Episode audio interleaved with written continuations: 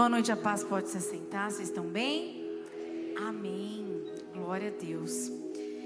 Você crê que Deus responde oração? Vou perguntar de novo. Você crê que Deus responde a sua oração? Amém. Esses dias, Davi estava ficando sempre doentinho. E a gente escuta normalmente, né? Até os três anos é assim, entra na escolinha, até pegar imunidade. Ele nasceu na pandemia. Então não estava muito diferente é, das outras crianças. Mas chega um momento que a gente fica abalado, toda hora criança com febre, toda hora remédio, antibiótico. E eu me lembro que eu perguntei para o Senhor, eu falei, Senhor, qual é a raiz do problema? Por que, que o Davi fica doente quase toda semana? O que está acontecendo com ele? E Deus é um Deus que responde oração. O pediatra nos mandou para o otorrino laringologista. Fomos ao otorrino. Chegando lá, a médica já veio com um questionário para nós. E ela disse: Quanto Davi mama? Eu falei: Nossa, bastante. Ela, mas bastante quanto? Mais que 500 ml? Eu falei: Ah, bem mais. A gente vai dando uma maneira, lá vão ter, a livre demanda. Ela falou assim: Na idade do Davi, ele tem que mamar 500 ml de leite por causa da proteína que a proteína ela, ela é demorada para ser digerida. Então o Davi está com refluxo, um refluxo oculto, por isso o ouvido dele está sempre com secreção. Na realidade, o Davi tem sempre infecção de ouvido.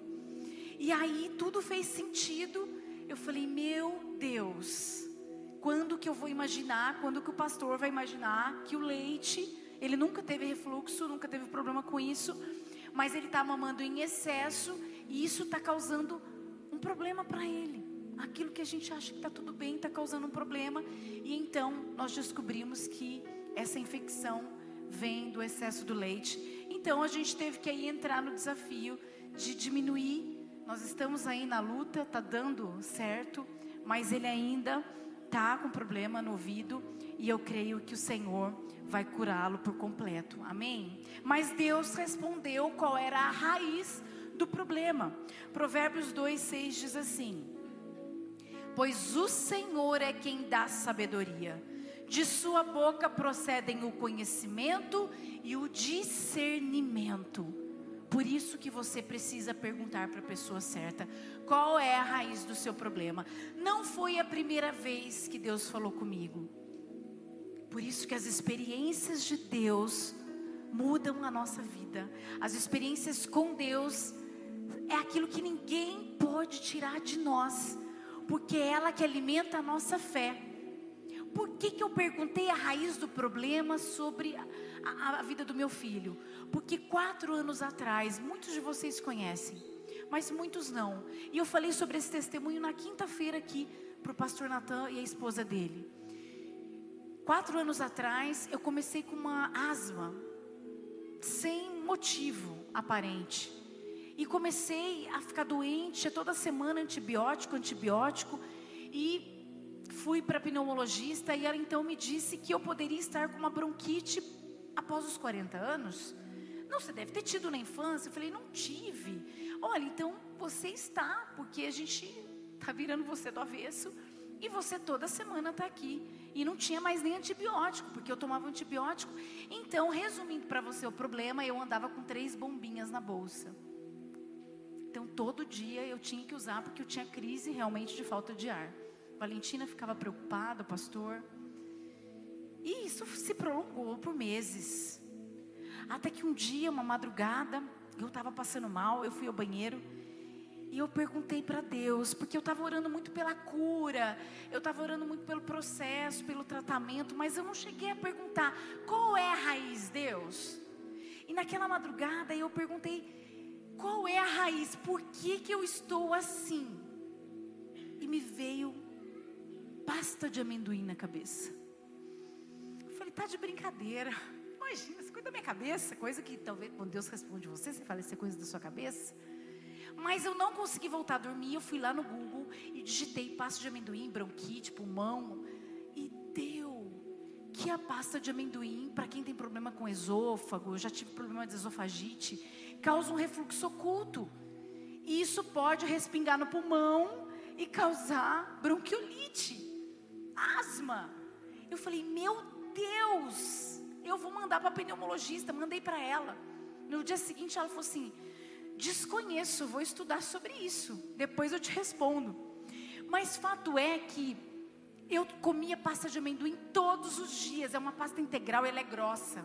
Então era o meu chocolate, todo dia eu comia, aquilo encapava a minha garganta. Eu até sentia um, quando eu engolia assim, um mal-estar ao engolir, mas nunca ia imaginar que isso me causava um refluxo, porque ela encapava, eu não sentia o refluxo, e isso estava respingando, estava infeccionando os pulmões. A pneumologista não me respondeu, mas no mesmo, no dia seguinte, quando eu levantei, eu falei para ele: se é ou não é, não foi à toa que isso veio até mim, eu vou parar de comer a pasta de amendoim.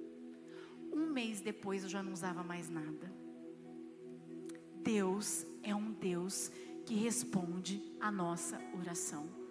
Às vezes a gente pergunta para as pessoas, as pessoas podem nos ajudar? Pode, pode dar conselho, a terapia, quando a terapia é feita com uma pessoa que tem os princípios, que conhece Jesus, ela surte efeito.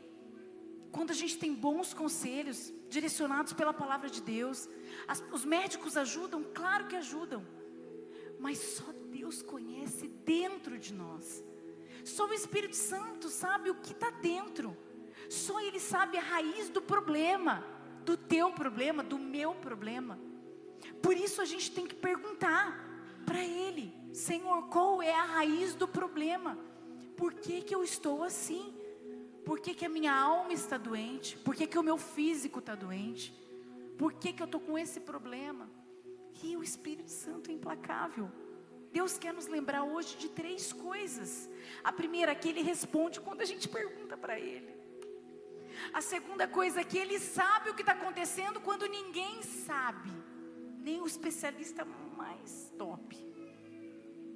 E a terceira, que mesmo que as pessoas duvidem, você deve confiar naquele que te revelou. Se Deus te falou, confia na voz de Deus. A gente procura saber a resposta através das pessoas, mas a Bíblia diz que a resposta certa vem da boca de Deus. Ele revela o que ninguém consegue revelar. E Daniel sabia muito bem disso. O rei tinha tido um sonho louco e tinha chamado tudo que é gente, astrólogo, mago, feiticeiro, todo mundo para vir revelar. Tinha estabelecido prêmios para que quem descobrisse seria honrado, seria uma pessoa importante. E de repente, Vem Daniel, ninguém conseguia e Daniel chega. E Daniel revela o sonho para ele. E olha o que Daniel diz. Daniel capítulo 2, versículo 27 a 28. Daniel respondeu: Nenhum sábio, encantador, mago ou adivinho é capaz de revelar ao rei o mistério sobre o qual ele perguntou. Mas existe um Deus nos céus que revela os mistérios. Até aí. Existe um Deus nos céus que revela mistérios. Sabedoria, conhecimento e o discernimento. Discernimento é saber o que, é e o que não é. O que é mentira, o que é verdade, o que é falso, o que é verdadeiro. O que, que é engano. Discernimento vem do Senhor. Ele revela o que está oculto. Ele faz o que ninguém pode fazer.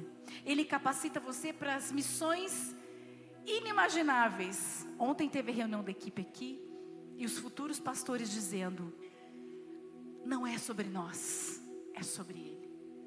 Porque nós não temos nada de bom, mas se Ele viu, é sobre Ele e Ele vai capacitar. Porque quando Deus nos chama para algo, Ele nos capacita. Você só dá o passo, você aceita e ele começa a te dizer o que você deve fazer. A gente não sabia como era ser pastor. A gente não sabia nem como era ser jornalista. A gente precisou estudar. Agora, para ser pastor, você tem que conhecer a Bíblia, mas tem muitas outras coisas que, se não é o Espírito Santo falar com a gente, não existe regra, porque lidamos com pessoas, com problemas, com situações que nós não conseguimos resolver, mas Ele consegue. Salomão estava diante de duas mulheres, uma dizendo a mentira e outra falando a verdade. O filho é meu, a outra o filho é meu, o outro filho é meu. E aí ele pede sabedoria para Deus, porque Deus mostra exatamente qual é a mãe verdadeira, dizendo: Ele diz, então não é de nenhuma das duas, eu vou cortar a criança no meio. E a falsa diz o quê? Pode cortar.